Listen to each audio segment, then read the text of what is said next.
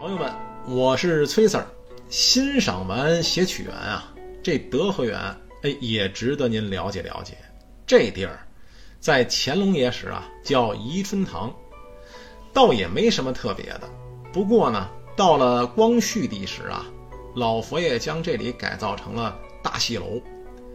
在当年啊，这儿和紫禁城的畅音阁、承德避暑山庄的清音阁呀。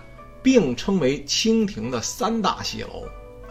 这慈禧老佛爷啊，垂帘听政，处理朝政达四十八年之久，给晚清的国家和人民啊，没带来什么好处。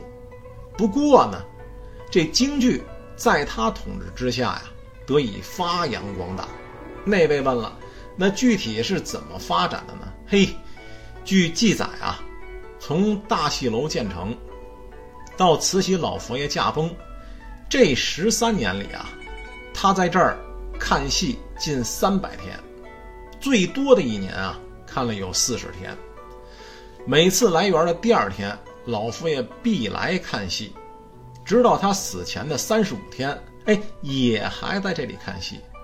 不仅仅看戏，老佛爷还编戏、演戏。